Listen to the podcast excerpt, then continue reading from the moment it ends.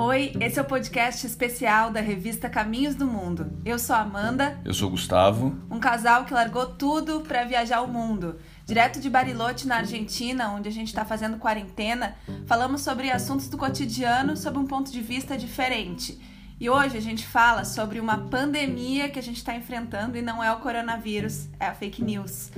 O Gustavo fez uma matéria especial com entrevistas com especialistas, tá na edição dessa semana da Caminhos do Mundo, mas aqui no podcast a gente estende um pouco o assunto para falar sobre como nós, réis mortais, podemos enfrentar a fake news. Fora não compartilhar, o que mais a gente pode fazer? É, é uma, é uma discussão super complexa, né? Como é, a gente escreve na revista, ali ela envolve a sociedade inteira, não envolve só os jornalistas, todo mundo é afetado. E, e um dos nossos grandes desafios como cidadãos conscientes que queremos ser é ajudar a esclarecer outras pessoas. Da mesma forma que a gente precisa de ajuda das pessoas, a gente também precisa ajudar algumas pessoas, né?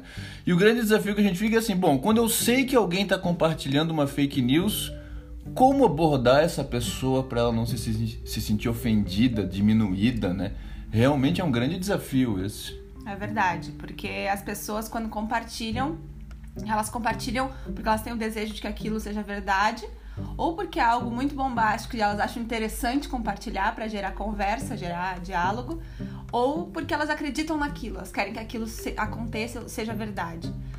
E atacar isso, esse desejo da pessoa e o próprio ego dela, porque ela que compartilhou, quando tu fala para alguém que aquilo não é verdade, tu ataca o próprio ego. Tá me chamando de ignorante, algo assim. É Exatamente. É muito complicado, né? É, o ataque direto é a pior alternativa.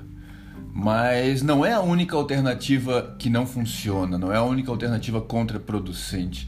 Recentemente, a Associação de Pediatria Americana fez uma pesquisa para ver entre os pais é, nos Estados Unidos como que eles viam a questão das vacinas. Naqueles pais que não acreditavam na eficácia das vacinas, eles faz... a Associação de Pediatria fez campanhas de esclarecimento, campanhas muito bem pensadas, nada agressivas, para mostrar como as vacinas eram seguras e como as vacinas eram importantes.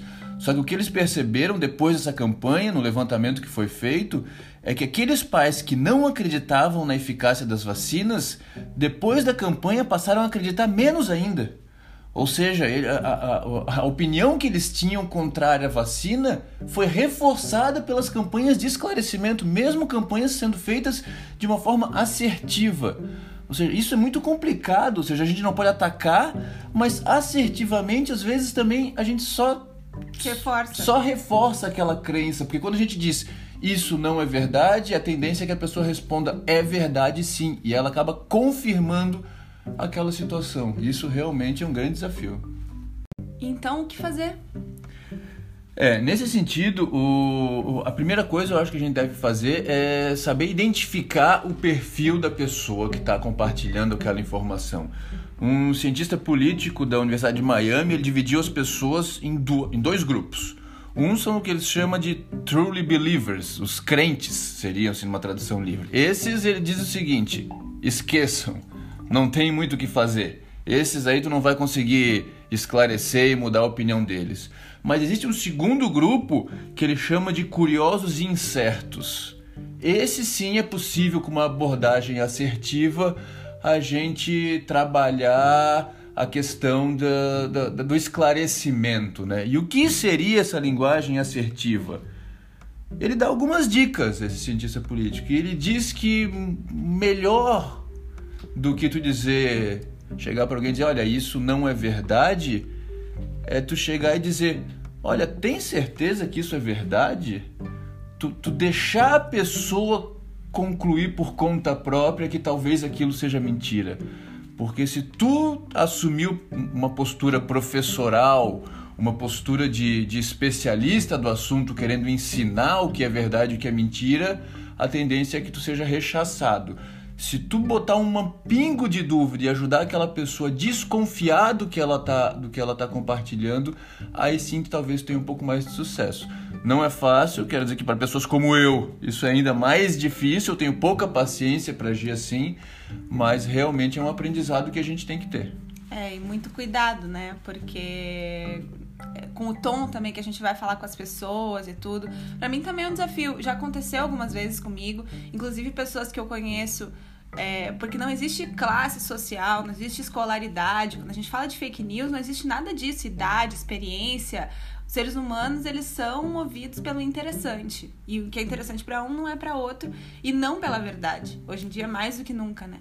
E já aconteceu várias vezes, inclusive de pessoas que eu conheço que, né, com escolaridade alta, é, uma posição social, né, alta, considerada alta, enfim, de compartilhar fake news, mas fake news, assim, não a fake news sutil ou que ali no meio tem uma mentira e tal. Não, fake news do tipo kit gay.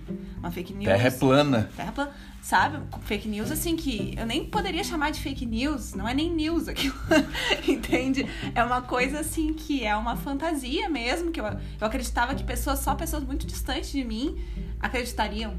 E eu recebi, era um, época eleitoral pior ainda, né? Os esforços de todos os grupos maiores nessa questão de não importa se é verdade ou não, vamos compartilhar. E eu recebi de uma pessoa que eu jamais imaginei e um, uma matéria sobre kit gay, ou não era nem matéria, era algum material assim, que como o Haddad foi o cara do kit gay em São Paulo, né? Meu Deus, sabe? Eu não sabia nem por onde começar, como é que eu vou abordar essa pessoa. E eu usei a estratégia errada, né? Fui realmente falar, ah, não, isso é mentira por isso. Peguei essas evidências, colei link de matérias desmentindo, matérias antigas desmentindo o boato do kit gay, que nunca existiu, nananã. E a pessoa disse, ah, obrigado, beijo. Ou seja, com certeza ela não leu uma linha do que eu escrevi. É muito provavelmente porque ela fazia parte daquele grupo de truly believers que, o, que é. o cientista político fala. Então acho que isso é uma questão, assim, a gente não desperdiçar nossa energia com pessoas em que não, não vai adiantar. A gente, antes de, de, de traçar uma estratégia, a gente identificar se aquele é o grupo dos incertos ou se é o grupo dos crentes. Se é do grupo dos crentes não esquece, não, esquece gasta, é, guarda a tua energia. Agora, com o grupo dos incertos, dos curiosos, com esse a gente tem, tem condições de, de avançar. Então é isso. Fazer a triagem primeiro e agir depois. Exatamente. Obrigado para você que está nos ouvindo até agora. Se ainda não recebeu a revista, não está lendo a Caminhos do Mundo da Semana, não perde tempo. Nos chama lá no Instagram, no Instagram, uh, arroba Duas Vidas no Mundo. Obrigado, até a próxima semana. Tchau. Tchau.